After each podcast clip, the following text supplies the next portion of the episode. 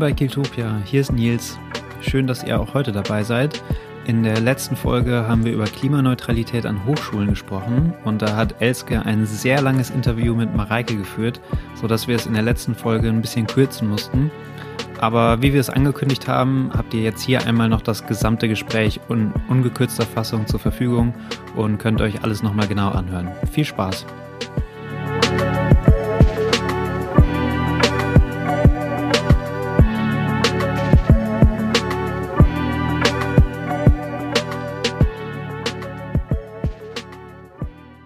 Herzlich willkommen, liebe Mareike. Wir freuen uns, dass du heute bei uns im Podcast bist. Dankeschön für die Einladung. Sehr, sehr gerne. Bevor wir heute über Klimaneutralität an Hochschulen sprechen, magst du dich vielleicht einmal zu Beginn vorstellen? Ja, sehr gern. Also ich bin Mareike, ähm, studiere gerade äh, Master angewandte Kommunikationswissenschaften an der Fachhochschule Kiel und bin jetzt seit anderthalb Jahren bei Students for Future in Kiel aktiv. Genau, du engagierst dich bei Students for Future. Wer genau seid ihr eigentlich? Ich glaube, Fridays for Future, das sagt den meisten mittlerweile etwas. Aber genau, was ist denn Students for Future? Students for Future ist im Prinzip eine Arbeitsgruppe von Fridays for Future, halt mit Studierenden. Und die verfolgen genau die Ziele wie Fridays for Future. Also es gibt ja so drei große Kernforderungen wie wir müssen Netto Null 2035 erreichen, wir möchten den Kohleausstieg bis 2030 vorziehen und wir möchten eine hundertprozentige ja, Fokussierung auf erneuerbare Energieversorgung bis 2035 erreichen. Das sind ja so diese drei großen Kernforderungen mhm. ähm, und die unterstützen wir als Students auch, nur dass wir zusätzlich eben noch schauen, hey, wie kriegen wir denn Nachhaltigkeit auch an Hochschulen? Jetzt war ja auch gerade die Public Climate School, die habt ihr auch organisiert, oder? Genau, die Public Climate School ist eins unserer Projekte. Das war jetzt die vierte Public Climate School und da versuchen wir eben ein Bildungsangebot für alle Bürgerinnen zu schaffen. Also nicht nur für Studierende, sondern das ist quasi eine offene Universität für alle. Und äh, da läuft den ganzen Tag über Programm zum Thema Klimagerechtigkeit, verschiedene Seminare, Diskussionsrunden, Workshops, aber auch ganz viel Kulturveranstaltungen. Also wir laden auch KünstlerInnen ein. Es findet natürlich dieses Jahr auch wieder online statt. Wir organisieren das jedes Semester. Also wenn ihr das jetzt im Sommersemester verpasst habt, ist das kein Problem. Kommt einfach im Herbst wieder mit dazu. Ja, und ich habe ja schon eben Klimagerechtigkeit erwähnt. Ähm, da stutzen jetzt vielleicht einige, weil Klimagerechtigkeit ist nicht gleich Klimaschutz, sondern das ist Klimaschutz mit einem Plus sozusagen. Genau, wir machen bei der Public Climate School eben auch Seminare äh, zu Gerechtigkeitsthemen, weil für uns geht Klimaschutz und Gerechtigkeit Hand in Hand. Klimagerechtigkeit soll im Prinzip dafür sorgen, dass die heute ungleiche Verteilung äh, der Folgen der globalen Erwärmung eben unter Berücksichtigung des Verursacher im Prinzip ausgeglichen wird, weil die Bevölkerungsgruppen, also mehrheitlich im globalen Süden, die eben am wenigsten zum Klimawandel, zur Klimakrise beitragen, oftmals diejenigen sind, die am ja, stärksten davon betroffen sind und eben am ungeschütztesten mit den Folgen äh, konfrontiert werden. Ja, und wir sagen eben auch, auch wenn das jetzt hier so ein Kieler Podcast ist, ähm, dass es ganz wichtig ist, den globalen Blick eben nicht zu verlieren. Also viele Menschen sind ja schon jetzt von der Klimakrise total stark betroffen. Ne? Beispielsweise auf den Malediven, da leben halt nicht nur so Touristinnen, sondern auch eben Locals, Einwohnerinnen mit Traditionen und mit einer tiefen Verbindung zu ihrem Wohnort. Und ja, diese Inseln wie zum Beispiel Malediven, die gehen halt im Meer unter, wenn das weitergeht mit der Klimakrise und der Meeresspiegel weiter ansteigt. Und da sprechen wir von sogenannten MAPA, das heißt Most Affected People and Areas, ähm, damit man das nicht mit dem Be Begriff globaler Süden abtun muss. Ne? Wir meinen damit halt die Menschengruppen und die Bereiche auf der Erde, die am stärksten von der Klimakrise betroffen sind. Ja, und Klimagerechtigkeit geht eben so weit und sagt, wir müssen auf der einen Seite CO2 einsparen, gemessen auch an dem, was wir historisch verursacht haben, zum Beispiel auch als äh, Nation, als Deutschland. Das ist Klimaschutz. Und Klimagerechtigkeit heißt, dass diese Klimaschutzmaßnahmen eben noch Hand in Hand gehen müssen mit Gerechtigkeitsaufgaben. Weil da kann man sich so Fragen stellen, wie konnte es überhaupt dazu kommen, zu diesen Machtverhältnissen in der Gesellschaft, dass einige Länder so im Wachstumszwang den Planeten überhaupt so krass ausbeuten konnten. Und auch nicht ganze Länder, sondern da auch wieder einzelne AkteurInnen. Und so als Beispiel, die reichsten 10 Prozent der Weltbevölkerung, die verursachen die Hälfte der globalen Treibhausgasemissionen. Und das reichste eine Prozent der Weltbevölkerung verursacht so viel Treibhausgasemissionen wie die ärmste ganze Hälfte der Weltbevölkerung. Und da sieht man schon, das ist eine massive Schieflage. Das heißt, wenn wir von Klimaschutz sprechen, müssen wir uns auch immer mit Gerechtigkeitsfragen und diesen Gerechtigkeitsschieflagen auseinandersetzen. Das ist nicht nur eine rein technische Frage, sag ich mal. Ja, auf jeden Fall super wichtig, dass du die Begriffe mal beide aufgedröselt hast und die Unterscheidung da klar machst. Ähm, ich habe tatsächlich auch noch nie von diesem Begriff MAPA gehört, aber ähm, finde ich super sinnvoll, ähm, weil das ja auch oft eben gleichgesetzt wird, einfach mit globaler Süden. Und ich finde diese Begrifflichkeiten da auch immer sehr, sehr schwierig. Ja, nicht zu allgemein sozusagen, ne? dass man einfach sagt, so Nordhalbkugel und Südhalbkugel, sondern genau. dass man genau. da einfach ein bisschen konkreter wird, wird ja. und auch ja irgendwie unterscheidet zwischen, dass es halt bestimmte Menschengruppen gibt, also zum Beispiel besonders arme Menschengruppen, die sich halt besonders wenig schützen können vor den Folgen der Klimakrise. Nicht alle haben, sag ich mal, gemauerte Häuser oder können sich vor ähm, ja, Überflutungen schützen. Das sieht halt in einigen Bereichen ganz anders aus, obwohl die am wenigsten halt zur Klimakrise beigetragen haben. Und ja, das, das spiegelt sich auch in unserer Nachhaltigkeitsdefinition wieder. Wir werden ja hier im Podcast, denke ich mal, auch häufig fast inflationär den Begriff Nachhaltigkeit benutzen. Und da ist es uns halt wichtig, dass wir da von verschiedenen Nachhaltigkeitsdimensionen quasi auch sprechen. Also nicht nur die ökologische, sondern auch die soziale, die ökonomische und ähm, was viele auch nicht mit reinnehmen, die kulturelle Nachhaltigkeit, für die wir uns eben einsetzen wollen. Und dazu muss man auch ganz, ja, selbst reflektiert sagen, dass die meisten Aktivistinnen bei Fridays for Future sehr, sehr privilegiert sind. Das gehört einfach auch mit dazu. Ähm, es ist auch eine sehr weiße Bewegung. Deswegen sind wir auch immer sehr glücklich, wenn wir uns mit Hochschulgruppen wie zum Beispiel im BIPOC austauschen können. Die sind dann Expertinnen im Bereich Antirassismus zum Beispiel. Also schaut gerne auch mal bei denen auf Instagram vorbei. Also die machen super, super ähm, informative Inhalte. Und für uns ist halt jedenfalls klar, so Klimaschutz geht nur sozial gerecht und dazu müssen wir auch reflektieren, auf welchem Rücken werden eigentlich die Klimaschutzmaßnahmen ausgetragen, die man sich so überlegt. Und wir müssen auch reflektieren, ne, welche gesellschaftlichen Strukturen müssen wir ändern, damit diese Gerechtigkeitsschieflagen eben behoben werden. Und wie funktioniert so reflektieren? Das kann man jetzt immer sagen. Wir philosophieren und reflektieren hier so rum. Ähm, so abstrakt ist das gar nicht gemeint. Also eine Arbeitsgruppe bei uns. Also wir haben verschiedene Arbeitsgruppen bei uns in der Ortsgruppe, treffen uns einmal wöchentlich zu einem gemeinsamen Treffen. Äh, wir sind aktuell so 100 Studierende hier in Kiel. Damit sind wir eine der größten Ortsgruppen in, in Deutschland, weil wir uns versuchen natürlich ganz viel Mühe zu geben, wenn neue Leute dazukommen, ne, dass die ähm, ja gut an die Hand genommen werden und dass die schnell irgendwie Aufgaben finden, die ihnen Spaß machen. Ja, so sind wir auch während Corona gewachsen zum Glück. Nicht wow. sehr dankbar für. Ja, freue mich immer sehr über neue Menschen, die dazukommen wollen. Kann man uns einfach bei Instagram mal eine ja, Direktnachricht schreiben oder auch eine E-Mail an studies.kiel@fridaysforfuture.de. Bekommt man auch zum Glück dann sehr schnell eine Antwort. Ja, und wir ja, nehmen auch gerne an Seminaren teil, die von Fridays for Future organisiert werden ähm, zum Thema strukturelle Diskriminierung. Dazu haben wir auch eine eigene Arbeitsgruppe bei uns hier in Kiel. Und es gibt von Fridays for Future Seminarangebote zum Thema patriarchale Strukturen aufbrechen, kritische Männlichkeit, Feminismus, auch kritisches Weißsein und zum Beispiel Neokolonialismus. Also welche kolonialen Strukturen existieren eigentlich immer noch? Und man sagt immer, die Kolonialzeit ist beendet. Aber es gibt ja gewisse Machtgefüge, sage ich mal, ähm, die immer noch existieren und die ja auch diese ja, Gerechtigkeitsschieflagen zum großen Teil auch mitbedingen. Also wenn ihr auch kritisches Feedback an uns habt, kann an der Stelle auch mal gesagt sein, könnt ihr uns auch immer gerne schreiben. Also darauf sind wir auch angewiesen und genau damit kann man ja dann auch nur wachsen.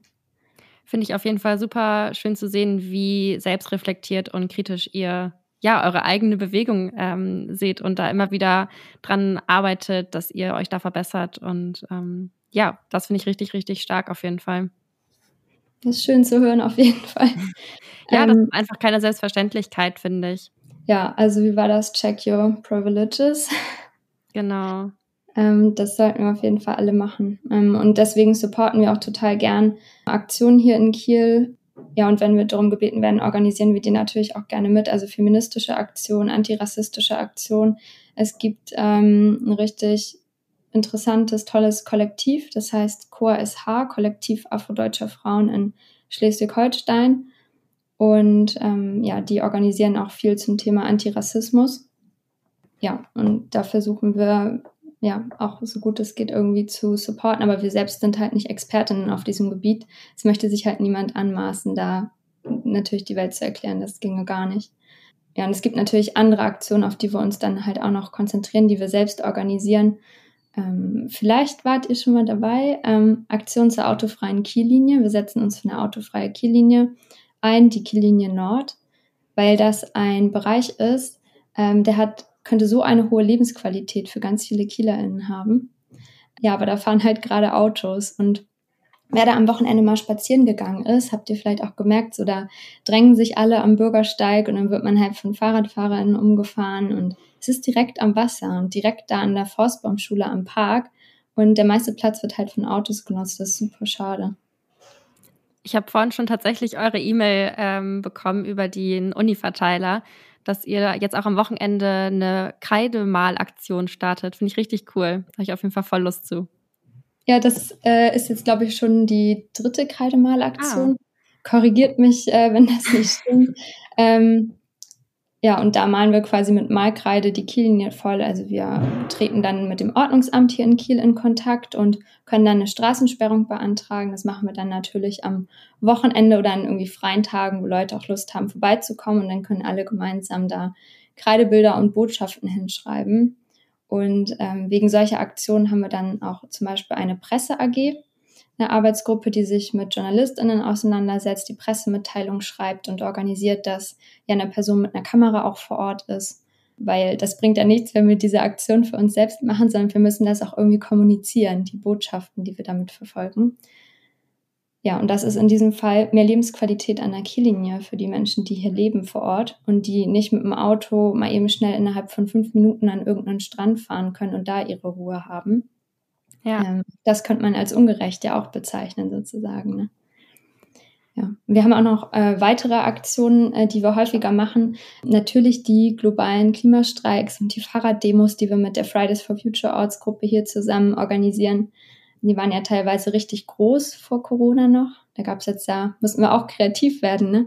Irgendwie Aktionen organisieren, die nicht auf Menschenmengen angewiesen sind. Als ja, Beispiel in Corona-Zeiten hat sich der Aktivismus da sicherlich äh, ganz stark verändert, oder?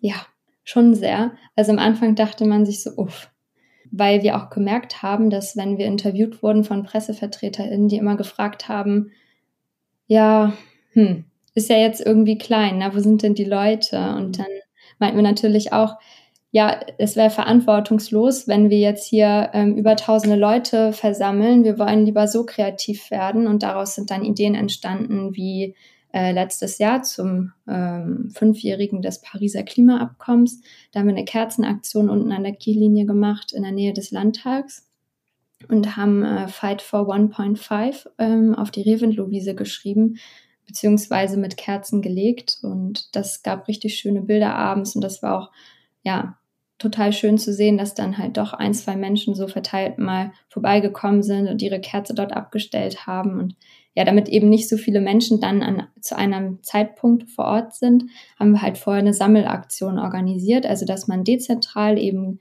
Teelichter in einem alten Marmeladenglas zum Beispiel irgendwo in der alten Mu äh, abgeben konnte oder bei ja, Partnerläden wie den Umverpacktladen. Ähm, ja, und daraus haben wir dann so einen großen Schriftzug gemacht.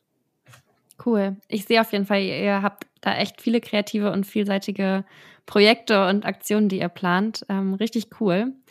Ähm, wir wollen ja heute vor allem über Klimaneutralität sprechen. Was ist denn eigentlich Klimaneutralität? Magst du den Begriff einmal erklären? Ja, Klimaneutralität heißt quasi, dass wir versuchen, unsere äh, Treibhausgasemissionen, die wir aktuell emittieren, also quasi ausstoßen, produzieren, dass wir die versuchen auf Null zu senken.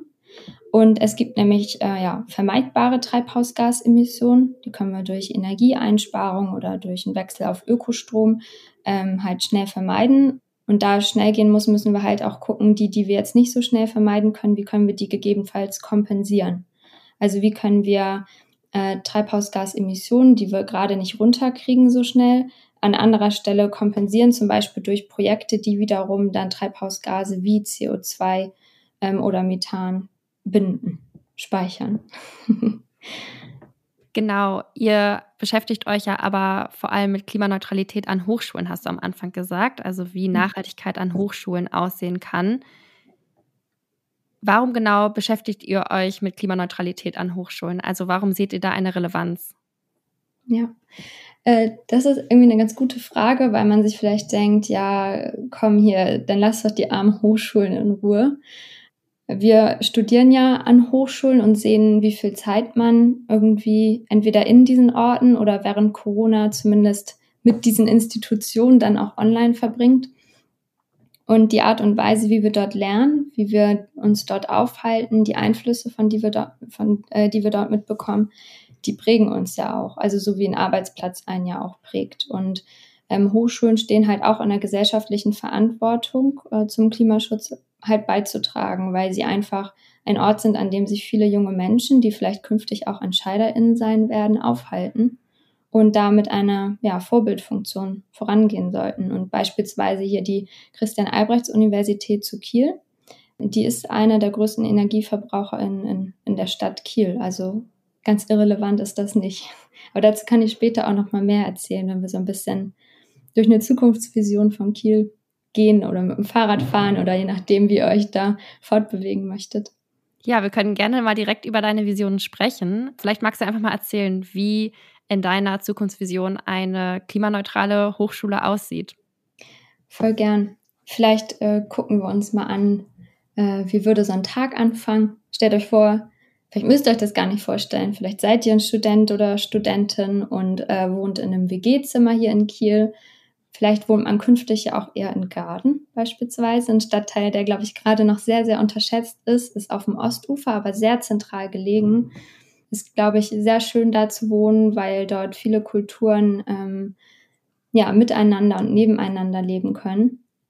Es duftet da bestimmt immer ganz herrlich nach türkischem Kaffee und ähm, ja, die Mieten sind auch noch einigermaßen bezahlbar ja, wie gesagt, sehr zentral gelegen. Man kann direkt über diese Fußgängerbrücke in die Innenstadt gehen. Und ja, in meinem Zukunftsszenario war es natürlich so, dass wenn man in Garden wohnt, dass man sich dann überlegen kann, ich brauche kein Auto, ich kann mir jetzt aussuchen, wie fahre ich zur Hochschule oder wie gehe ich zur Hochschule.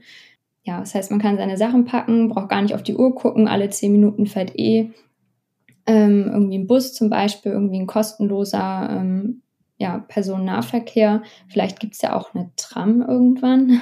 wäre auch eine Möglichkeit. Jedenfalls wäre es wichtig, dass der ÖPNV kostenlos ist, damit ne, das auch für alle bezahlbar ist halt und äh, fair ist. Da gibt es auch gerade Modellversuche, wie zum Beispiel in Tübingen. Wie kann so ein kostenloser ÖPNV finanziert werden?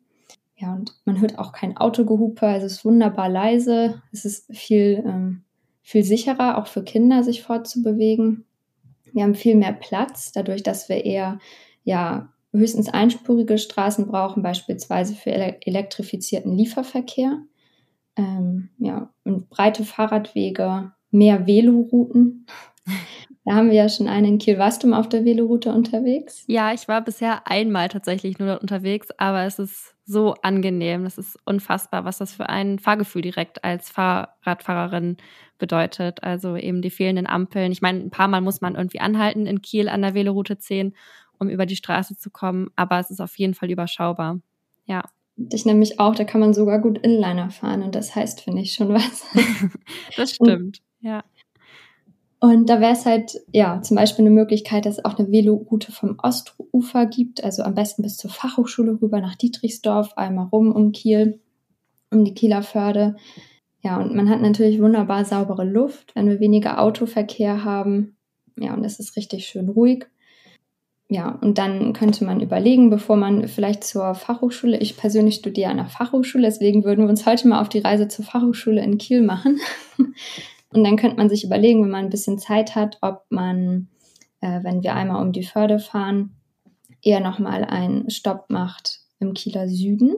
Das ist ja relativ grün und ist in meinem Zukunftsszenario auch noch grün. die Pläne sagen ja teilweise was anderes.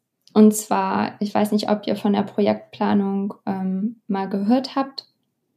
Es soll eine sogenannte Südspange im Kieler Süden gebaut werden. Das ist ein Autobahnzubringer.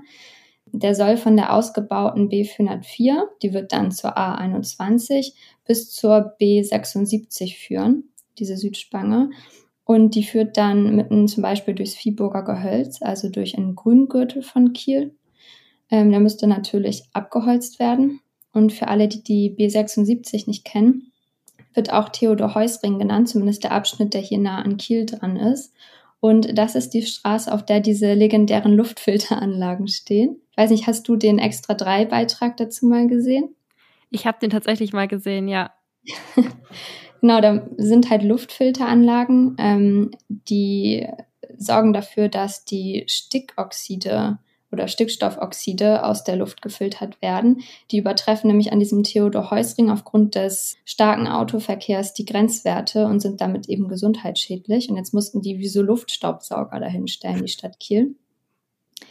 Ähm, ist sozusagen das geringere Übel, da jetzt so Staubsauger stehen zu haben, die wiederum aber auf den Fahrradwegen stehen. Also, also ist ein bisschen unelegant, sag ich mal, aber besser, als wenn es dort gesundheitsschädlich ähm, wäre. Jedenfalls soll halt so eine Südspange durch Stadtgrün ähm, gebaut werden. Und ähm, das ist von der Kosten-Nutzen-Analyse natürlich irgendwie nicht so smart. Also wenn wir uns überlegen, wir haben uns ja für eine Verkehrswende entschieden, die ja dringend notwendig ist, damit wir künftig eben Emissionen einsparen, äh, dann ist es natürlich nicht schlau, in Straßen zu investieren, weil wir wollen ja in ÖPNV investieren und nicht in den äh, einzelnen äh, ja, Individualpersonenverkehr. Und in meiner Zukunftsvision ähm, ist es da unten weiterhin grün. Diese Südspange wird nicht gebaut, stattdessen wird in ÖPNV auch in ländlichen Gebieten investiert. Ähm, diesen grünen, dieser grüne Gürtel, der wird für uns immer wichtiger. Das Klima, das erhitzt sich, auch wenn wir das abbremsen, aber so ein Grüngürtel, der kann das Stadtklima im Sommer um einige Grad angenehm runterkühlen. Und ihr kennt das bestimmt alle, dieses Hitzeflimmern, zum Beispiel auf dem Exa oder auf dem Blücherplatz im Sommer. Das ist genau das, was ich damit meine. Also je mehr Grünflächen so eine Stadt hat, desto angenehmer wird das Klima. Und auf so krass asphaltierten Flächen, wie zum Beispiel so großen Parkplätzen, die auch als Marktplätze genutzt werden, ähm, ist es für Menschen, auch gerade für ältere Menschen, die Kreislaufprobleme haben, echt ein Problem im Sommer. Und ähm, ja, das heißt auch aus sozialen Gründen wäre es schön, wenn wir mehr Grünflächen schaffen. Ähm, und nicht nur das, sondern äh, durch diese tolle Grüngürtel, den wir erhalten in Zukunft und auch weitere Grünflächen in Kiel äh, mehr Wert beimessen und die mehr ausbauen in Kiel oder aufforsten, Grünflächen anlegen, wie auch immer man das nennen möchte, ähm, haben wir eine angenehme Luftfeuchtigkeit hier in der Stadt. Ne? Wir filtern CO2 aus der Luft. Ich meine, ich hatte Bio das letzte Mal in der Schule, aber Photosynthese, CO2 raus, aber Stoff wieder in die Luft. Wir schaffen damit auch Lebensraum für viele Tier- und Pflanzenarten. Wir möchten damit auch oder haben hoffentlich dann in Zukunft auch das Artensterben ähm, weiter ausgebremst. Natürlich nicht nur durch Grünflächen in der Stadt, ne, aber das ist so ein Beitrag dazu. Und ganz wichtig für uns, das sind ja auch richtig wie so Naherholungsgebiete. Also da muss man jetzt, glaube ich, kein Waldbade-Ultra sein, um zu wissen, wie angenehm das ist, so nach einer Klausur oder so mal einen Spaziergang im Wald zu machen. Ja, und wenn wir dann noch ein bisschen weiterfahren, am Westring hier in Kiel, dann kommen wir zu Möbelhöfner. Möbelhöfner steht da in Zukunft auch noch, damit können wir rechnen. Der ist jetzt schon fast, fast fertig gebaut. Und kurz für die, die das nicht mitbekommen haben, Möbelhöfner hat hier einen ziemlichen Skandal ausgelöst in Kiel. Und der hat hoffentlich auch ja, Konsequenzen für die Zukunft. Also zur Zukunft komme ich gleich. Kurz beim Jetzt. Ja, Möbelhöfner ähm, hat eine Baugenehmigung bekommen von der Stadt Kiel auf Grünflächen. Grünflächen, die eigentlich hier als Ausgleichsflächen in Kiel dienen, also von denen ich eben erzählt habe, wichtige Ausgleichsflächen. Und als sei das noch nicht genug, dass Möbelhöfner da riesig viel Fläche beansprucht für sich, haben jetzt auch noch gewisse Umweltauflagen missachtet. Sprich, ähm, sie sind mit ihren großen Baggern äh, auch einfach noch über Teile der anderen Ausgleichsflächen rübergefahren und haben Bäume, Büsche, Blumen, Boden, Tiere platt gemacht, die da ähm, waren. Äh, das ist natürlich irgendwie alles andere als gut. Und so Bloggerinnen wie zum Beispiel Johanna Brüggemann, könnt ihr auch auf Instagram mal vorbeischauen. Die haben darauf aufmerksam gemacht. Die hat da in der Nähe, glaube ich, auch einen Schrebergarten und hat das eben mitbeobachtet und ähm, ja, leistet richtig, richtig gute Arbeit als sehr aufmerksame Bürgerin, schreibt der Stadt Kiel regelmäßig und schaut, dass das entsprechend auch Konsequenzen hat für Möbelhöfner. Ähm, und auf Students for Future bei uns auf Instagram haben wir dazu auch zwei Videos gemacht, falls ihr euch nochmal informieren möchtet.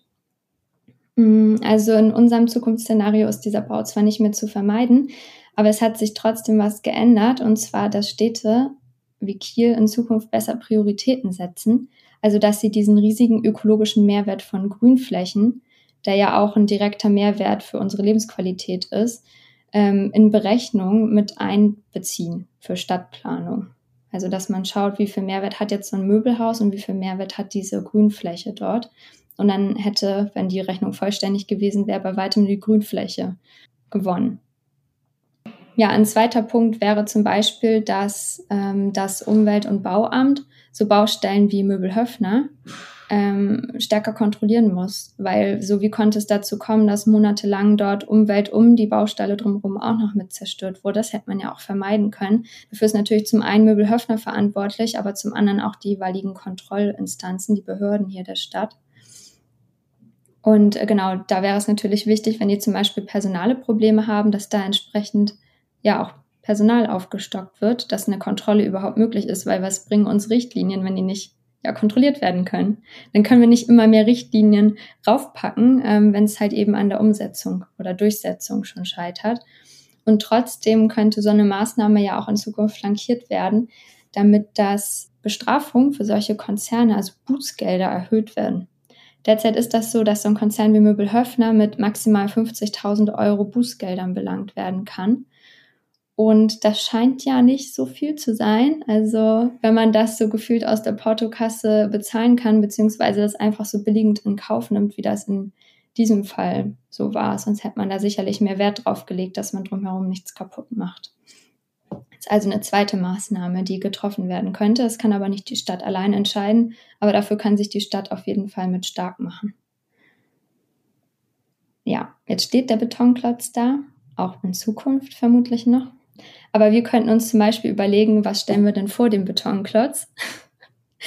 also wäre es nicht zum Beispiel eine interessante Idee, vor dem Möbel Höfner Infotafeln anzubringen, wie wichtig Grünflächen sind? wäre doch eigentlich ein schöner Ort, oder? Wäre ich richtig passend. Also wenn da zum Beispiel jemand Lust drauf hat, ähm, da gibt es bestimmt auch Leute bei uns in der Ortsgruppe, die da mitgestalten würden. Und vielleicht ist da ja auch eine Kooperation mit der Stadt Kiel möglich. Ja, aber wir können auch erstmal weiter radeln Richtung Innenstadt, weil von Möbelhöfner habt ihr jetzt vielleicht inzwischen auch schon über Instagram und Co. Ähm, mehr gehört.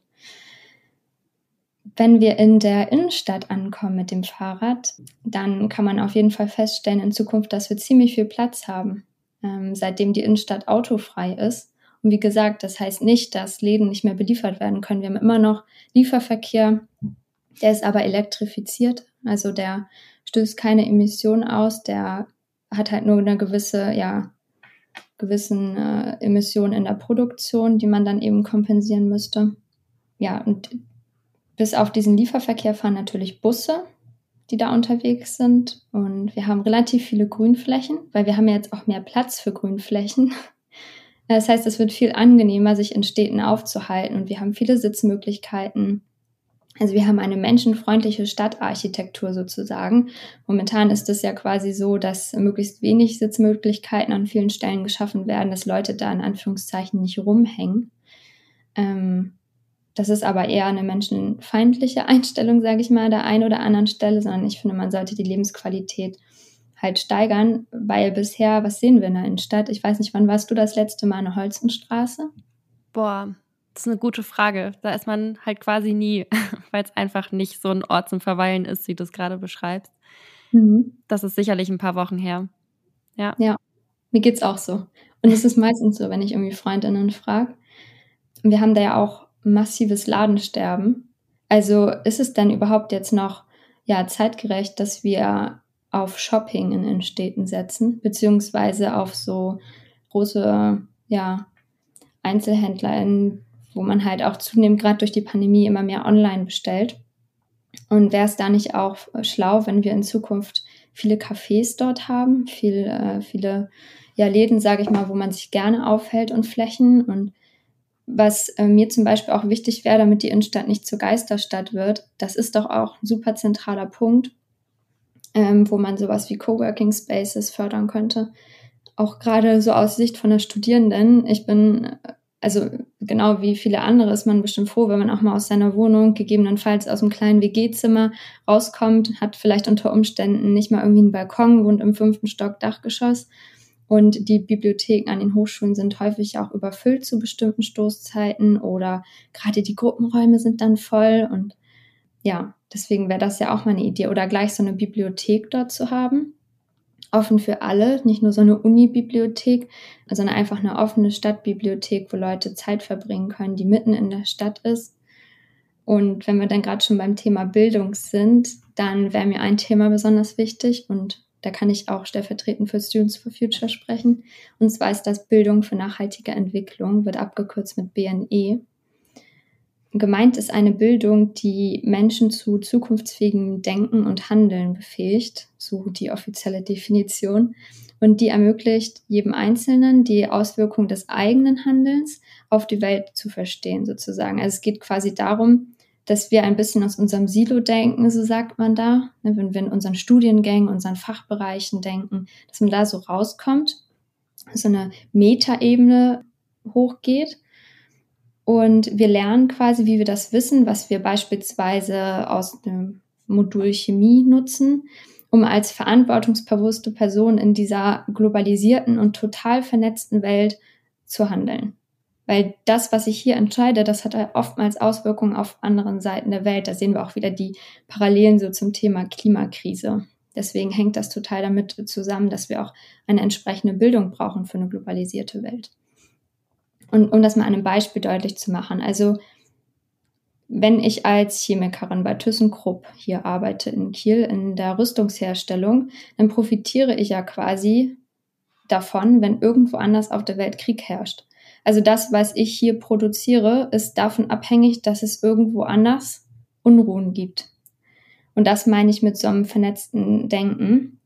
Wenn ich als Chemikerin keine Ahnung, mit BNE konfrontiert werde, dann würde ich vielleicht eher Entscheidungen treffen, beim Geomar zu arbeiten hier in Kiel und dort zu den Auswirkungen der Klimakrise auf die Meere zu forschen. Wobei das jetzt auch ein idealistischer Gedanke ist. Also da auch mal ähm, zurück zu sozialen Fragen.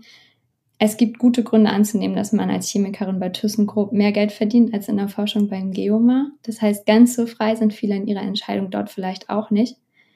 Ähm, ja, aber es ist nur mal so ein Beispiel, wie man das verknüpfen könnte. Und umso wichtiger wäre das zum Beispiel auch, dass Unternehmen wie ThyssenKrupp auch ne, angemessen besteuert werden, damit halt so Forschung wie vom Geomar mit staatlichen Geldern auch weiter gefördert werden kann und Geomar halt zum immer größeren Arbeitgeberin wird. Und um überhaupt dahin zu kommen, dass ich mich als Weltbürgerin wahrnehme und auch so handle, das ist natürlich echt ein Weg und der fängt im besten Fall schon in der Kita an. Also dieses, BNE-Konzept, das zieht sich durch Kita, durch die Schulen und setzt sich eigentlich auch an Hochschulen fort. Also Bildung für nachhaltige Entwicklung auch an Hochschulen ist eine der Forderungen von Students for Future und die kommt auch nicht von irgendwo, sondern ist ein Bildungskonzept, welches sich an den 17 SDGs, ich, viele sind bestimmt schon mal mit den SDGs in Berührung gekommen, ähm, orientiert. Das sind die äh, 17 Sustainable Development Goals und die wurden von den United Nations verabschiedet. Das sind so Ziele wie kein Hunger auf der Welt, ähm, Maßnahmen zum Klimaschutz, hochwertige Bildung, Frieden und so weiter. Und abgeleitet davon hat man hier in Deutschland mit so einer Expertinnengruppe auf Bundesebene den Nationalen Aktionsplan für Bildung für nachhaltige Entwicklung erstellt.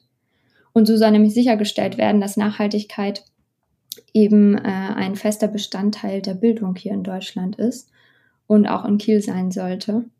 Das ist nicht ganz unwichtig, denn wenn wir eines ähm, ja, als Länder der im globalen Norden oder als Nicht-MAPA-Areas und People ja, da sollten wir uns einem bewusst sein, und zwar, dass wir, wenn wir uns die Pro-Kopf-Emissionen hier angucken, eine massive Verantwortung auf jeden Fall tragen, die Klimakrise mit einzudämmen.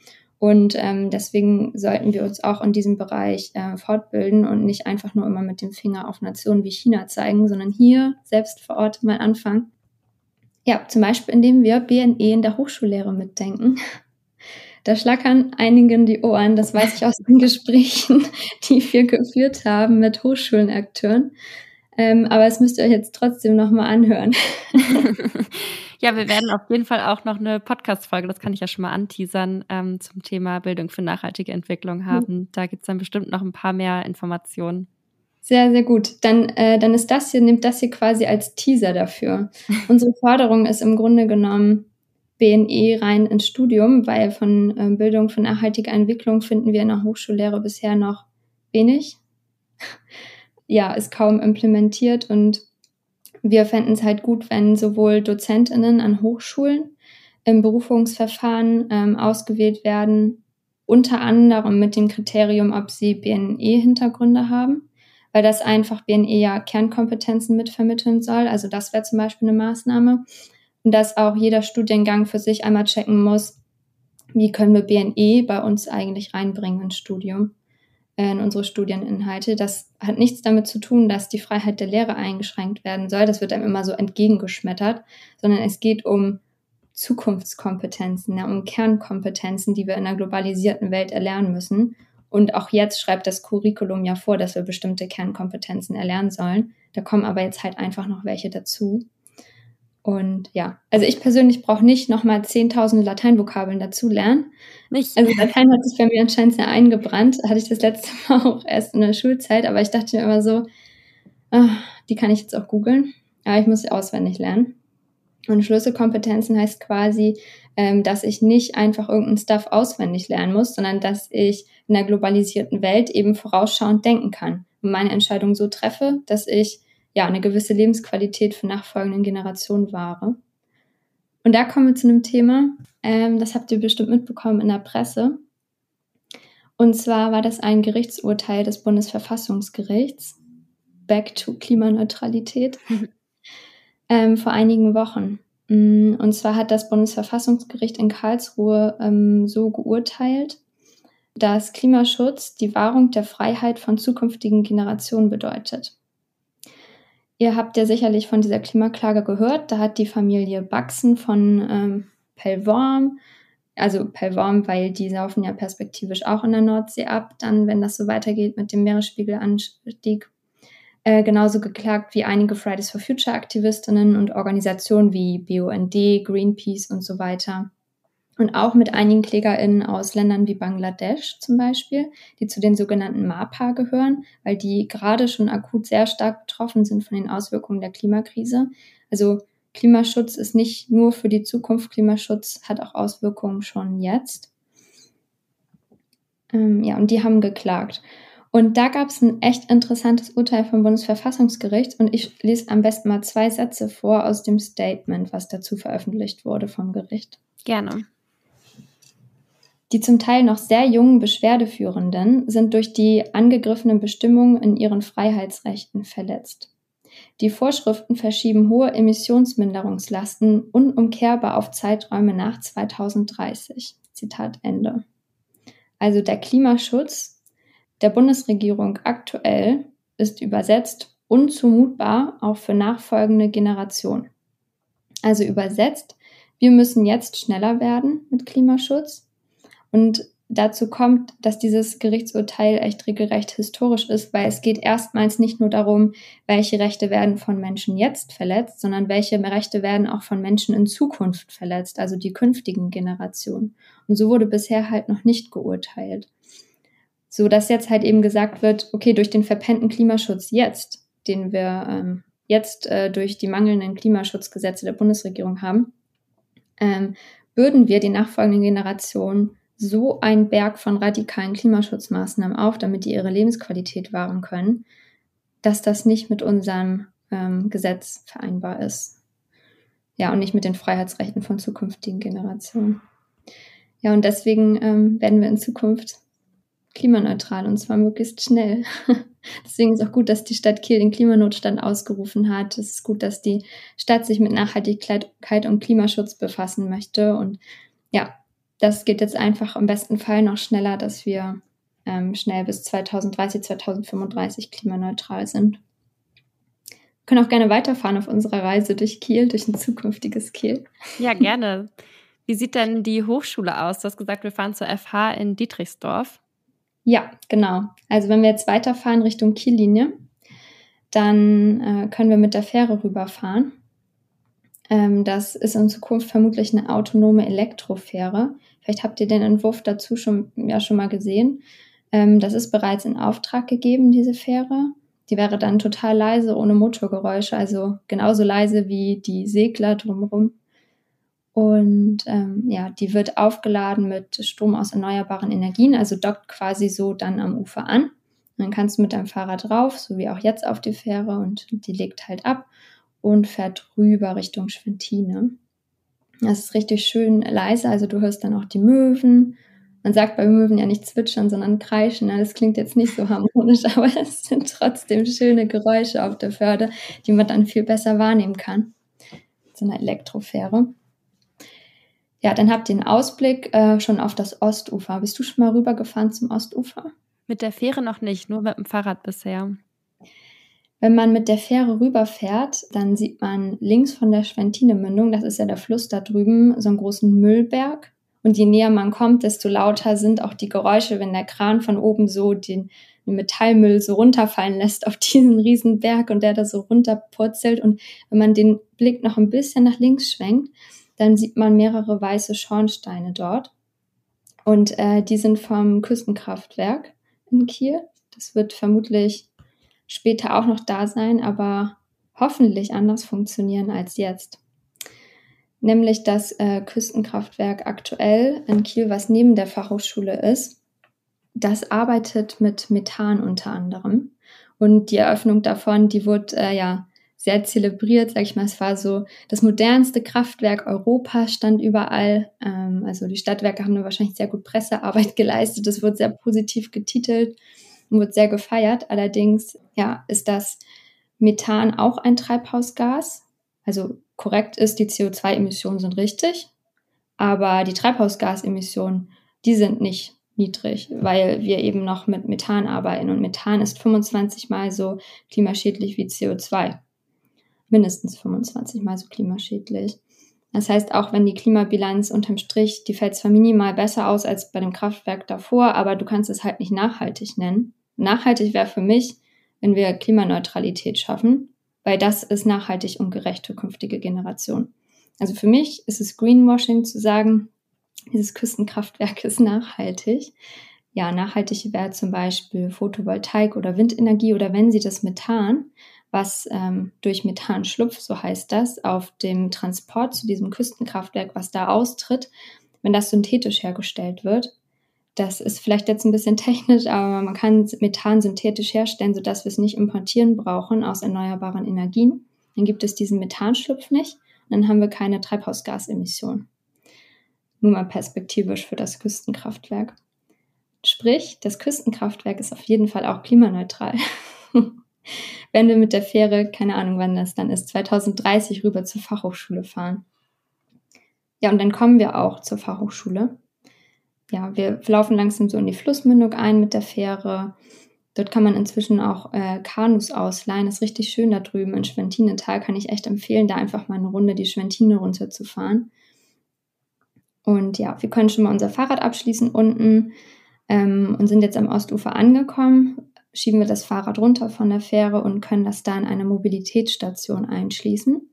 Das heißt, auch wenn du ein teureres Rennrad zum Beispiel hast, weil ja, also ein Fahrrad als Verkehrsmittel einfach immer wichtiger wird und man dann auch mal da rein investiert, kann man es da einschließen, wird nicht geklaut, da rostet nichts im Regen.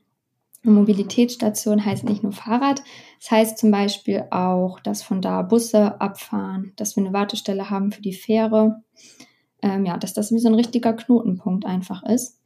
Und ja, könnte man sich zum Beispiel auch Lastenfahrräder ausleihen, ähm, wäre auch eine Option.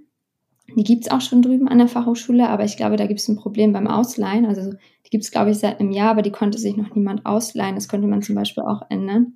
Und dann hat man da sein Fahrrad abgestellt ähm, und kann sich auch da wieder freuen. Wir haben viele Grünflächen.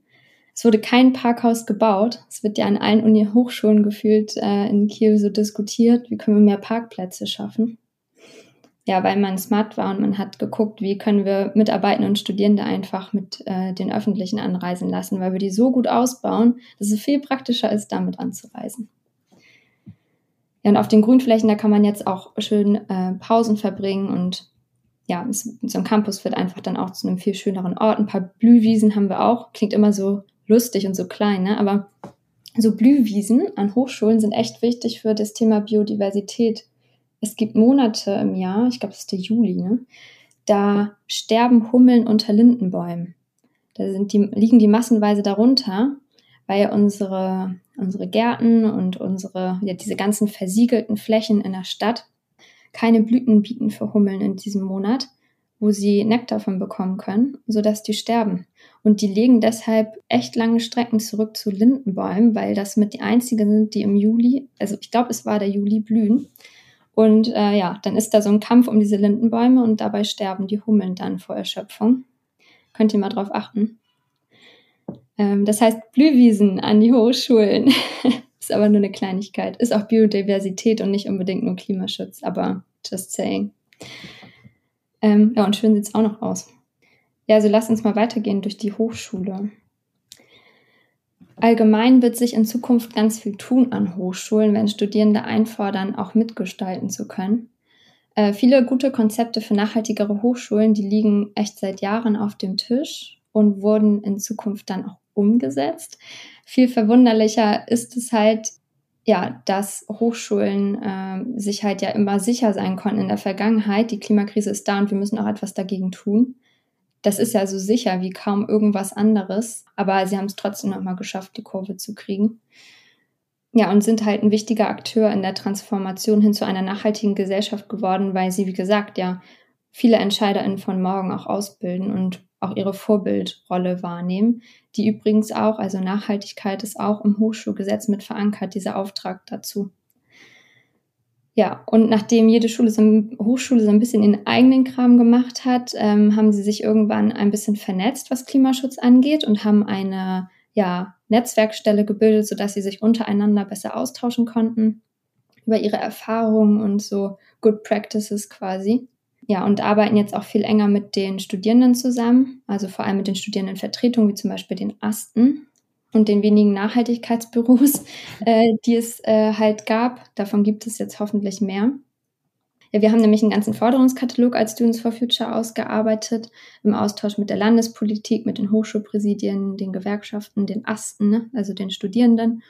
Und da stellen wir uns für eine Zukunftsvision auf jeden Fall vor, dass alle Hochschulen äh, viel, viel nachhaltiger geworden sind und klimaneutral natürlich. Was irgendwie strange war, 2018 wurde das Nachhaltigkeitsbüro an der Fachhochschule Kiel geschlossen. Wie kommt's? Weiß ich nicht. ähm, Frage an die ZuhörerInnen, wie kommt's? Vielleicht weiß jemand was. Ja, ich habe mich gefragt, warum so? Mission beendet, FH endlich nachhaltig? Fragezeichen. ähm, und äh, genau, da habe ich jetzt keine finale Antwort drauf. Ähm, aber wir würden uns auf jeden Fall freuen über eine Antwort, weil mit dieser Antwort kann man vielleicht auch ein bisschen besser arbeiten und schauen, hey, woran hat es eigentlich gehakt und wie können wir so ein Nachhaltigkeitsbüro eigentlich wieder aufziehen. Also was ich jetzt aktuell sehe, wenn wir durch die Fachhochschule Kiel gehen, sind zwei neue Trinkwasserspender und äh, Sticker so über den Lichtschaltern zum Beispiel, wo dann so drauf steht, Licht aus, Strom sparen, Ausrufezeichen. Da schreien einem so Figuren entgegen. Die sehen aus wie so Bakterien oder so Schleimflecke, die so ganz hysterisch so die Augen aufgerissen haben und den Mund aufgerissen haben. Oder so bei den Waschbecken steht zum Beispiel so ein Sticker, ein Tuch ist genug, Ausrufezeichen. Das ist ja auch eine Maßnahme, kann man machen. Die ist, erinnert einen halt daran, so Strom zu sparen. Es wirkt mir doch wie eine sehr kleine Maßnahme dafür, dass man danach die Nachhaltigkeitsmission als beendet erklärt und ein ganzes Büro abschafft. Können wir mal so stehen lassen. Also Wenn der Grund war fehlende Finanzierung, hey, schaut eure Prioritäten an. Wollt ihr noch mehr Campuskunst anschaffen oder wollt ihr vielleicht doch noch mal ein Nachhaltigkeitsbüro mitfinanzieren? Wenn ihr selbst nicht genug Kohle habt, dann äh, ja, geht noch mal zur Landespolitik. Bildung ist wichtig, Bildung ist eine Zukunftsfrage. Ich kenne keine Partei, die sich dafür nicht stark machen will. Geht zur Landespolitik und setzt euch dafür ein, dass ihr besser finanziert werdet. Auf jeden Fall, unseren Support habt ihr, wenn es um die Finanzierung von Nachhaltigkeitsbüros geht. Also wer auch immer verantwortlich ist, wir brauchen Nachhaltigkeitsbüros. Und wie könnte das an so einer Hochschule später aussehen? Also so ein Nachhaltigkeitsbüro ist natürlich wie so eine Art Nachhaltigkeitskompetenzzentrum. Und da sprechen wir auch wieder von diesen vier Nachhaltigkeitsdimensionen, ne? also Ökologie, Ökonomie, Soziales und Kulturelles. Das heißt, das sind ziemlich viele Themen, die dort gebündelt werden könnten. Und das macht am besten eine Klimamanagerin beziehungsweise eine Nachhaltigkeitsmanagerin ähm, und die dann noch personell unterstützt werden könnte.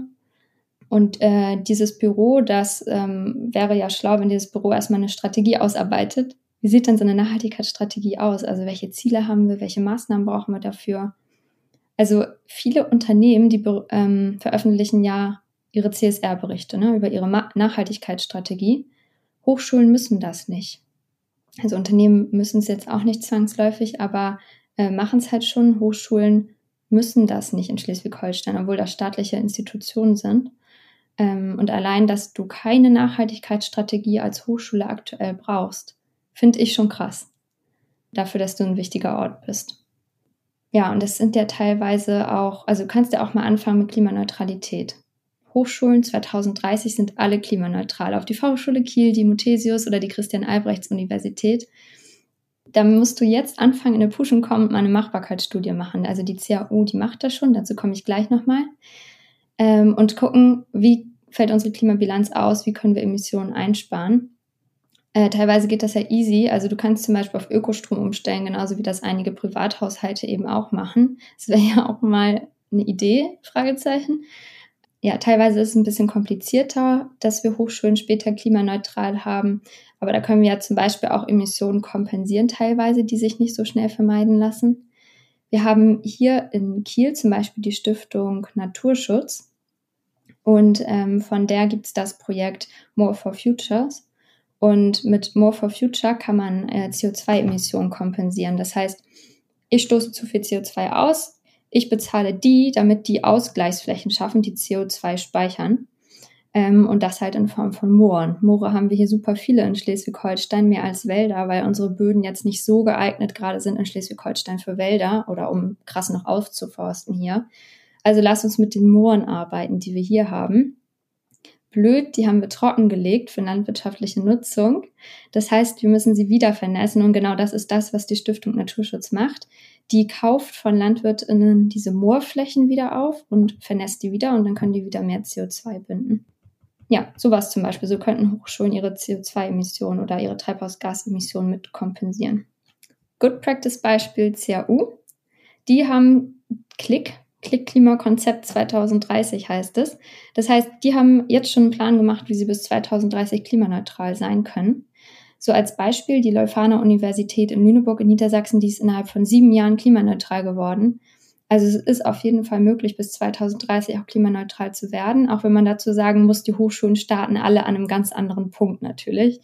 Ähm, die Leuphana war vielleicht vorher auch schon ein bisschen, ja, klimabewusster unterwegs.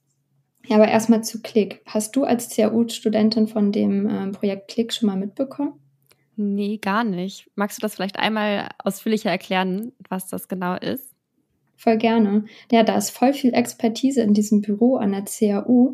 Und da geht es, wie gesagt, darum, dass die ähm, CAU eben klimaneutral werden soll. Wir waren auch schon im Austausch mit diesem Büro.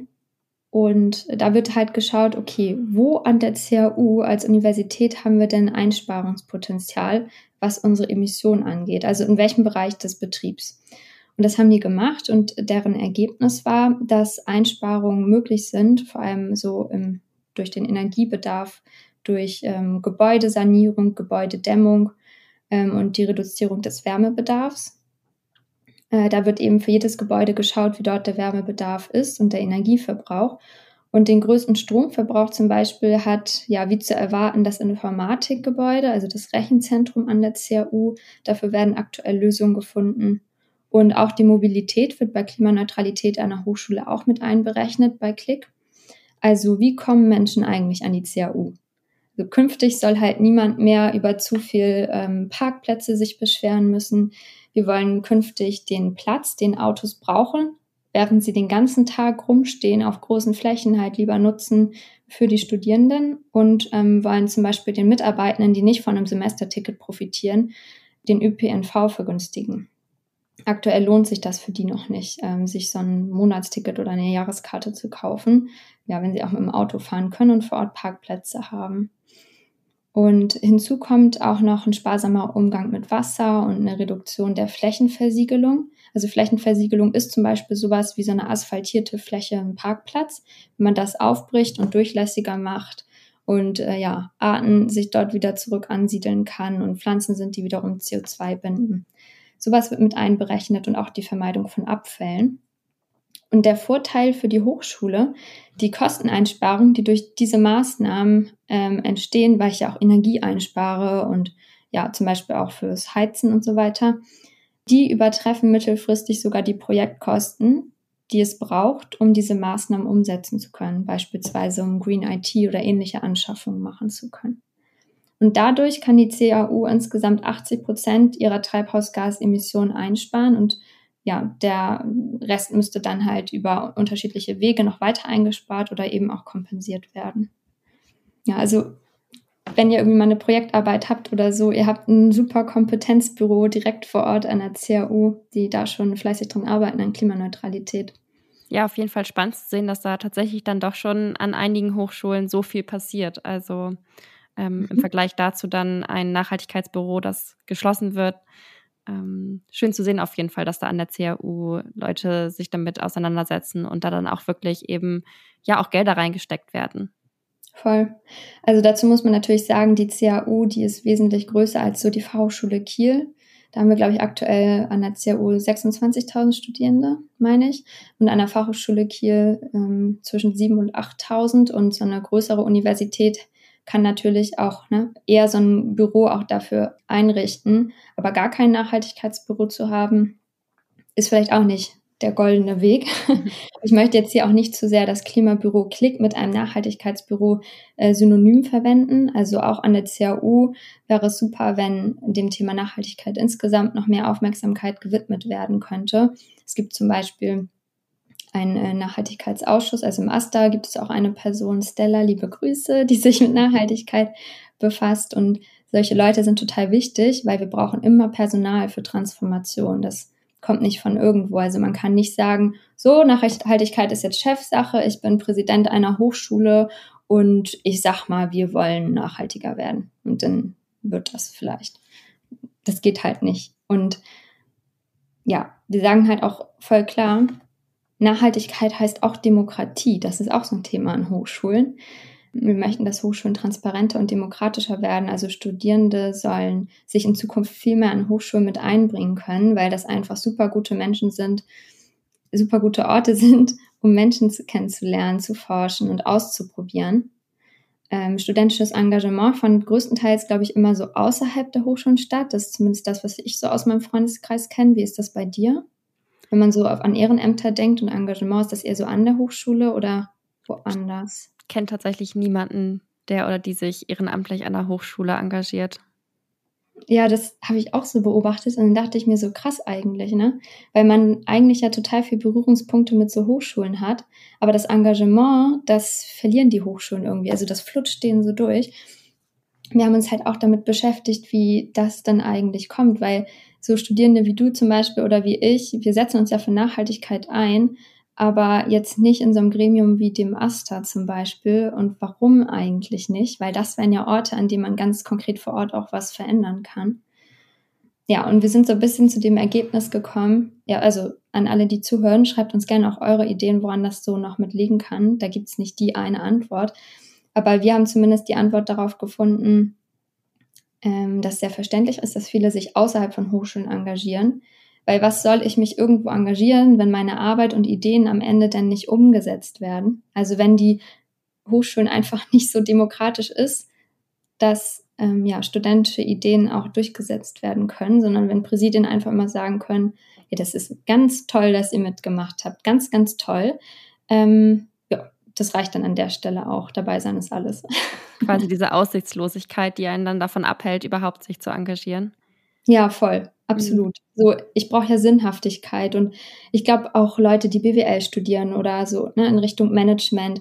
Du redest im Moment super viel über so Sense-Making, Sense-Giving, was Mitarbeitende angeht. Aber was ist eigentlich Sense-Making, Sense-Giving an, äh, an Hochschulen? Also ich brauche ja eine Sinnhaftigkeit. Sinnhaftigkeit ist ja Antrieb und Motivation für super viele Menschen. Wir haben 35.000 Studierende in Kiel. Wenn die eine Sinnhaftigkeit quasi haben. Also wenn du zum Beispiel auch die Bildung mehr mit BNE verknüpfst und ich sehe, das, was ich lerne in meinem Fachbereich, das ist so sinnvoll, weil damit kann ich Entscheidungen treffen und Verantwortung übernehmen, um Veränderungen zu schaffen, dann löst das, glaube ich, eine ganz schöne Kettenreaktion aus. Also auf der einen Seite könnte man zum Beispiel sagen, ja, ich äh, engagiere mich viel mehr. Also ich habe Projekte neben dem Studium, weil ich sehe, okay, ich möchte mein Wissen auch direkt anwenden. Ne? Ich bin viel interessierter im Studium, viel aufnahmefähiger, ich lerne mehr. Und am Ende könnte es halt eben auch dazu kommen, äh, dass es zum Beispiel viel geringere Studienabbrecher-Quoten gibt. Und das ist jetzt auch ein Argument für Hochschulen, für Hochschulleitungen, weil für die ist es teuer, StudienabbrecherInnen zu haben. Und die wollen auch in ihrer Bilanz am Ende wenige StudienabbrecherInnen haben. Und auch da wäre BNE zum Beispiel auch nochmal eine Möglichkeit, die man bedenken könnte. Ne? Also Sinnhaftigkeit hinter dem, was Studierende machen. Wir wollen uns einbringen an Hochschulen. Und liebe Hochschulen, bitte, bitte nutzt die Motivation und die Energie, die Studierende mitbringen. Die wollen was verändern und die haben auch richtig viele gute Ideen. Also supportet die, finanziert die, gibt den Strukturen. Zum Beispiel möchte ich in Zukunft sehen, dass es an Hochschulen Green Office gibt. Das ist eine ähm, Bewegung, so eine Projektinitiative, die kommt aus den Niederlanden. Und so ein Green Office ist ein studentisch geführtes Büro, wo sich alles rund um Nachhaltigkeit dreht. Ja, da kann man sich vernetzen, da kann man gemeinsam an Projekten arbeiten. Vielleicht ergeben sich daraus ja sogar Gründungen von beispielsweise Sozialunternehmen aus so einem Green Office. Ja, ich bin Fan von diesen Green Offices. Ich würde super gerne an Hochschulen sehen. Ich persönlich kann mir das für meinen Studiengang zum Beispiel auch richtig gut vorstellen ich schreibe äh, Hausarbeiten und muss Daten erheben. Das geht bestimmt auch anderen Menschen so, wenn ihr empirische Erhebungen macht. Und ihr euch manchmal so denkt, ah, jetzt suche ich mir hier eine Forschungslücke, aber was genau kann man dann mit meinem Ergebnis anfangen? Ist das sinnvoll? Fragezeichen. Wer benutzt jetzt meine Daten? Wie cool wäre das bitte, wenn ihr zu eurem Green Office an der Hochschule gehen könnt und die einfach mal fragen könnt, hey, das ist mein Fachbereich, welche Daten könnt ihr aus diesem Fachbereich eigentlich gebrauchen. In meinem Fall, ich studiere was mit Medien, Kommunikation an der Fachhochschule in Kiel.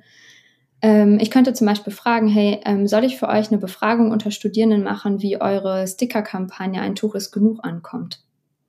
Und diese Daten aus meinem, aus meiner eigentlich ursprünglich vielleicht sehr staubigen Hausarbeit, die können dann dem Green Office helfen. Ich wiederum kann mich mit den Menschen vom Green Office vernetzen, ich kann mich mit anderen darüber austauschen über meine Hausarbeit bekomme vielleicht sogar ExpertInnen-Interviews von den Leuten vor Ort und ja, letztendlich profitieren alle davon. Also das sehen wir auch aus dem Managementbereich. Je mehr die Mitarbeitenden in Unternehmen in Entscheidungen mit einbezogen werden, desto krisenfester sind Unternehmen ja auch und desto bessere Entscheidungen werden am Ende auch getroffen.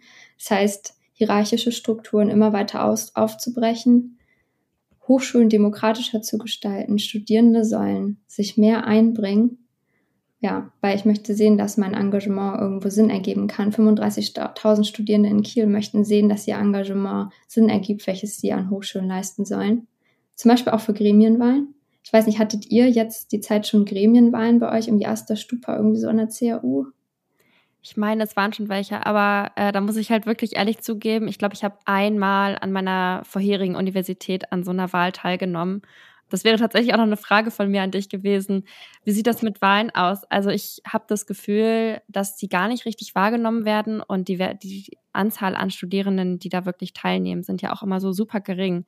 dabei sind das ja wahrscheinlich, ist eigentlich ein Instrument, mit dem man sich als studierende Person super einbringen kann und die Richtung einer Universität leiten kann. Ja, gibt es da Gründe für? Habt ihr da Gründe gefunden, warum so wenige Studierende daran teilnehmen? Wäre es natürlich auch nochmal spannend, mit so den Asten zu sprechen. Wir haben mit denen auch schon gesprochen, mit einigen, also mit den Asten hier aus Kiel und haben uns darüber auch unterhalten und sind letztendlich auch so ein bisschen zu dieser Sinnfrage gekommen.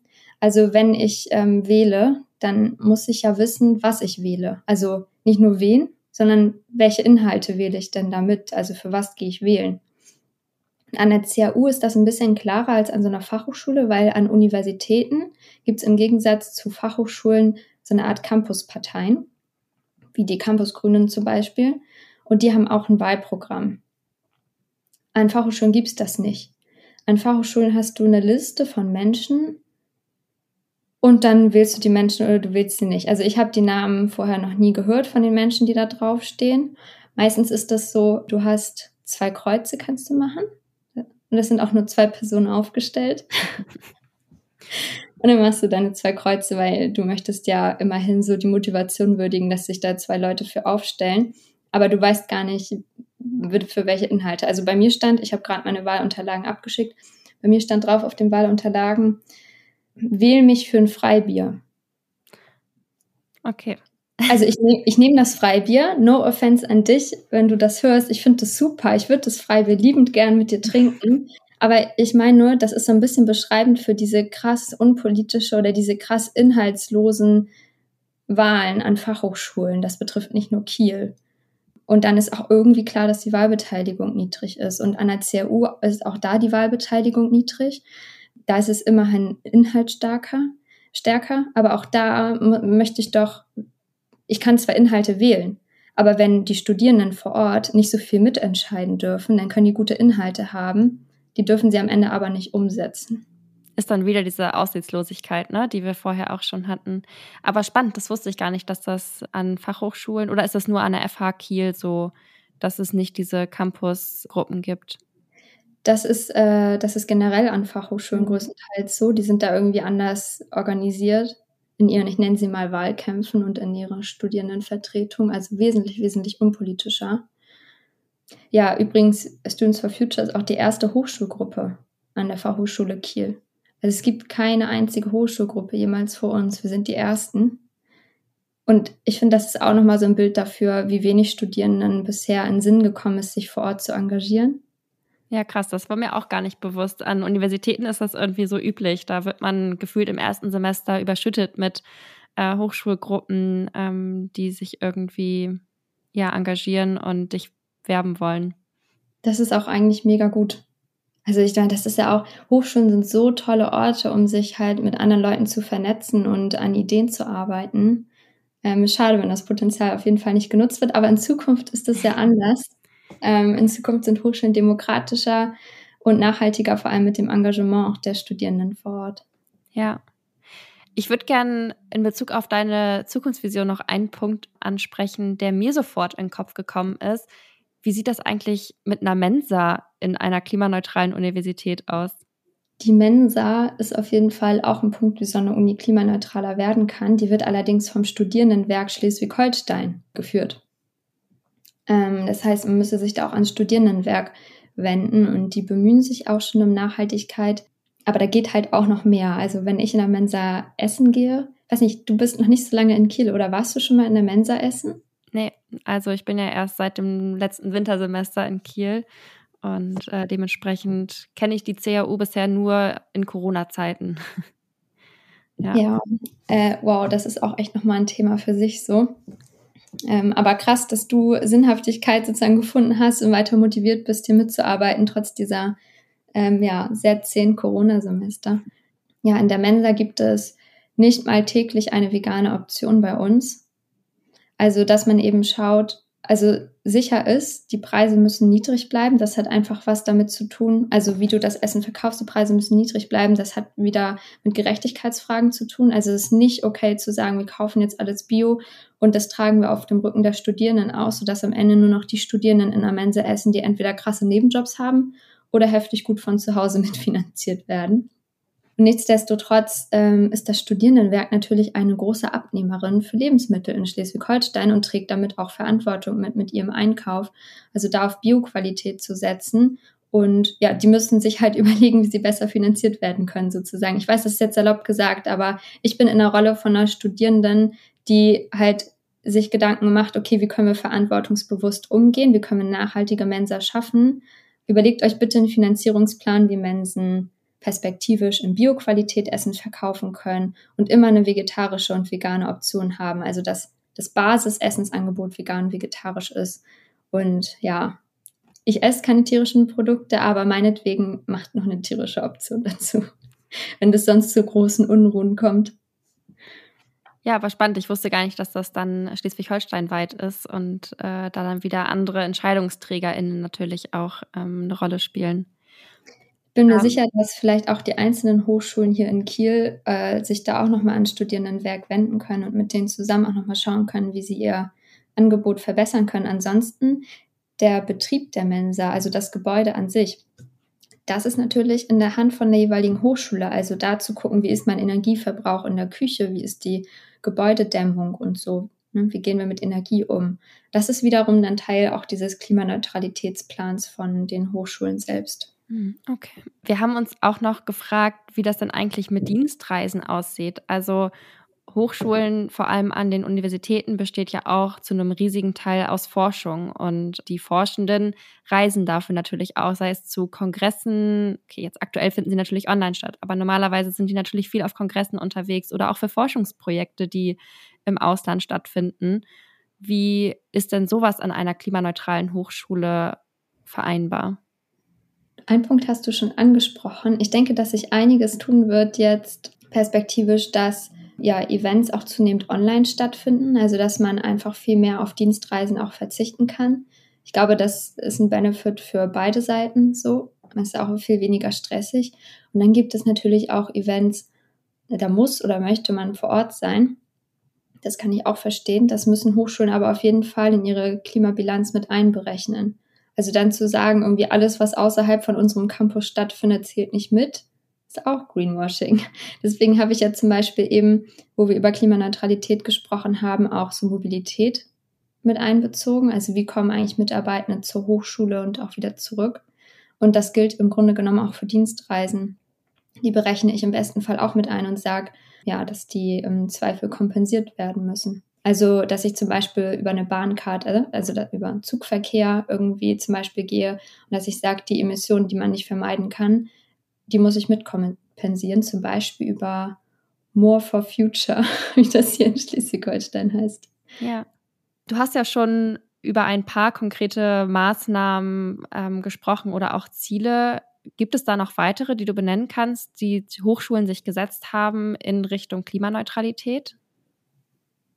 Äh, leider nein. Und zwar ist das ja, schwierig, irgendwie relativ intransparent das herauszufinden, weil Hochschulen halt nicht dazu verpflichtet sind, eine Nachhaltigkeitsstrategie zu verfolgen. Also wenn ich wüsste, jede Hochschule muss jetzt so eine Strategie vorlegen und ich kann die einsehen und kann gucken, wo stehen wir in dieser Strategie, wie viele Emissionen wurden eingespart, dann könnte ich schnell googeln, aber so leicht ist das nicht. Müsste mich da auf der Fachhochschulseite jetzt ewig durchklicken. Da gibt es Maßnahmen zur Gebäudesanierung, ne, zur Wärme- und Energieeffizienz. Ähm, aber es ist nicht transparent, dass ich jetzt irgendwie sehen kann, wo stehen wir da und was genau sind die Ziele. Das, was ich sehen kann, ist an der Christian-Albrechts-Universität das Projekt Klick. Die haben das super transparent gemacht. Da ist klar, die wollen bis 2030 klimaneutral werden. Das sind so die Unterschiede im Moment. Mhm. Das heißt, ihr fordert da auch deutlich mehr Transparenz von den Hochschulen. Ja, wir würden gerne sehen, dass Hochschulen alle zwei Jahre einen Nachhaltigkeitsbericht veröffentlichen. Also jetzt auch warum alle zwei Jahre. Wir haben mal mit dem Leiter des Klickbüros an der CAU besprochen und er sagte eben, so Papier zu produzieren für so einen Nachhaltigkeitsbericht ist natürlich auch aufwendig. Und wenn ich eh schon struggle mit Personal, dann ist es vielleicht ein bisschen zu viel des Guten, wenn ihr sagt, jedes Jahr soll so ein Bericht rausgehauen werden, weil dann können sich die Leute oder im Zweifel nur eine einzige Nachhaltigkeitsmanagerin äh, mit nichts anderem mehr beschäftigen, außer mit diesem Bericht. Deswegen alle zwei Jahre, sodass es irgendwie noch in regelmäßigen Abständen kommt, nicht zu lang voneinander entfernt und Studierende auch mit überprüfen können, wie da gerade der Status quo ist. Du hast ja in deiner Erzählung schon viele Maßnahmen angesprochen, die du oder ihr als Hochschulgruppe fordert. Vor allem zum Beispiel Morse for Future. Gibt es noch weitere konkrete Maßnahmen, die du jetzt so benennen könntest, die ihr fordert? Mhm.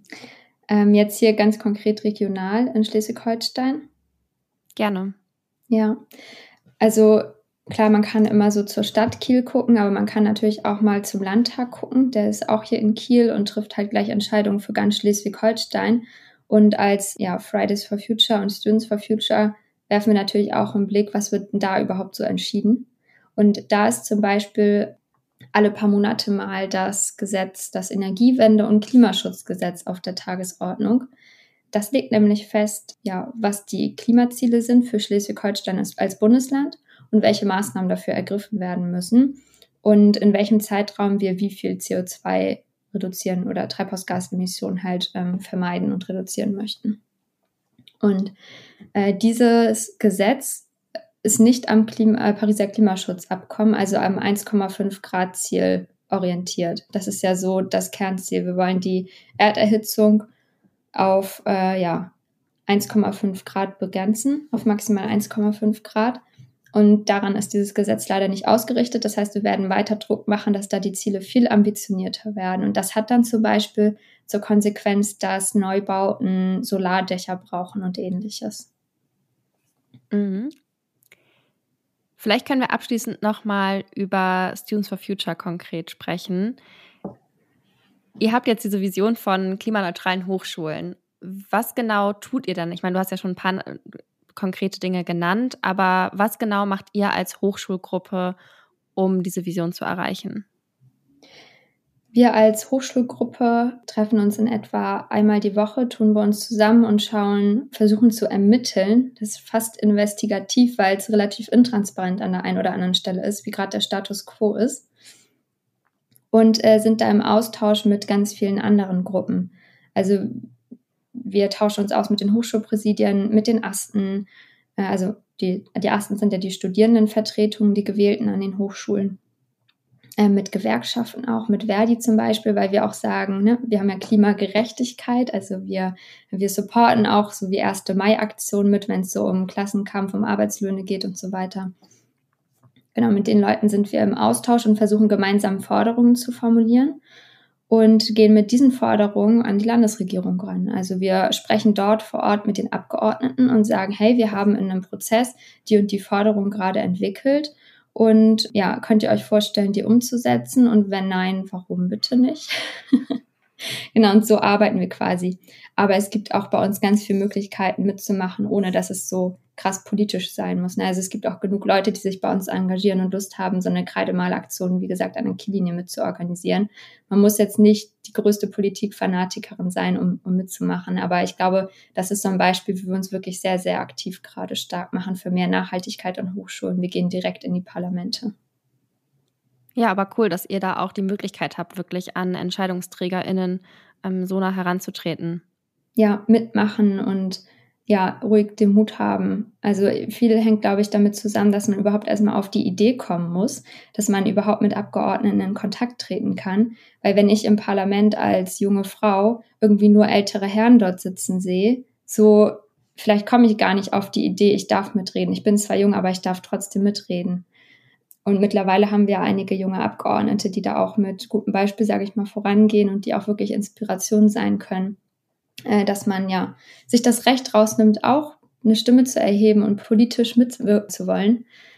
Ähm, und das ist ganz, ganz wichtig. Also wenn ihr etwas kritisiert, dann ist das legitim genug, um mit Abgeordneten darüber zu sprechen. Das könnt ihr euch echt immer merken.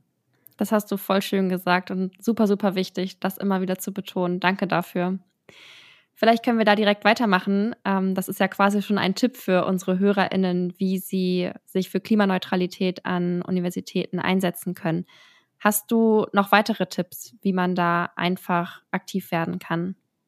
Lasst euch, stellt euch doch einfach mal auf für so Listen wie beim AStA. Wir hatten jetzt ganz viele Argumente zwar dagegen, aber je mehr Leute diesen ersten Schritt machen und mal zum AStA gehen und zum Studierendenparlament und da mal äh, mit den tollen Leuten, die sich da jetzt schon engagieren, hinter die Fassaden gucken, wo sind denn eigentlich diese Stellschrauben, an denen wir drehen können, desto mehr können wir zusammen auch Veränderungen bewirken. Oder kommt zu uns, zu so Hochschulgruppen, ähm, die dann auch mit den Asten zusammenarbeiten und die gemeinschaftlich dann daran arbeiten, dass dieses krasse Hierarchiegefüge an Hochschulen vielleicht ein bisschen aufgebrochen werden kann. Also derzeit zum Beispiel stehen die, äh, steht die Überarbeitung des Hochschulgesetzes an.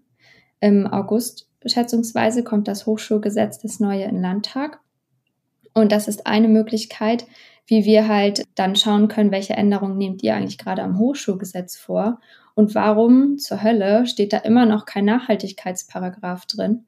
Also bisher ist Nachhaltigkeit so eine kleine Randnotiz, aber nicht fest im Hochschulgesetz in den diversen Aufträgen, die Lehre, die Studium, die Studierende, Professorinnen und so weiter hat, ist da noch nicht so richtig verankert. Und wir haben uns mit den Asten auch zusammengetan, um unsere, ja, um das Hochschulgesetz zu ergänzen. Also wir haben Paragraphen verfasst, ähm, die es unserer Meinung nach bräuchte, um dieses Hochschulgesetz nachhaltiger zu gestalten.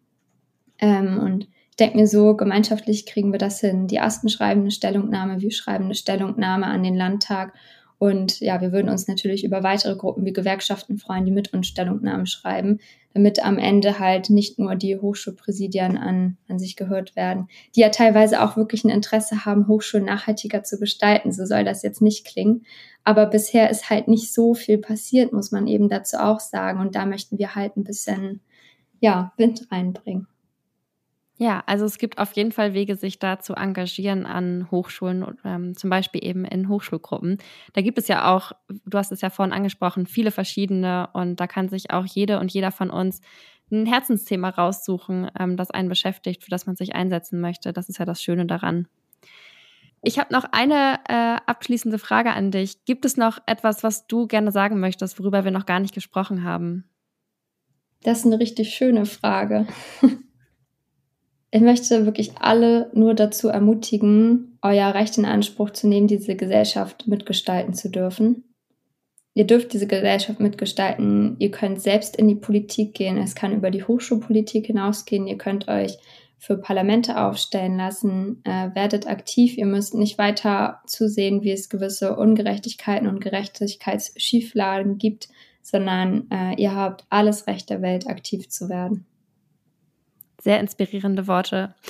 Vielen, vielen lieben Dank, liebe Mareike, für das tolle Interview. Ich glaube, wir haben alle super viel gelernt. Ich zumindest für mich habe äh, ganz viel erfahren über Kiel als Neukielerin. Vielen Dank dafür. Es hat mir auf jeden Fall super viel Spaß gemacht, mit dir zu sprechen. Und ja, ich würde sagen, bis bald. Ja, bis bald und vielen, vielen Dank für die, für die Einladung. Hat Spaß gemacht, mit dir über nachhaltige Hochschulen und ein nachhaltiges Kiel zu sprechen. Sehr, sehr gerne.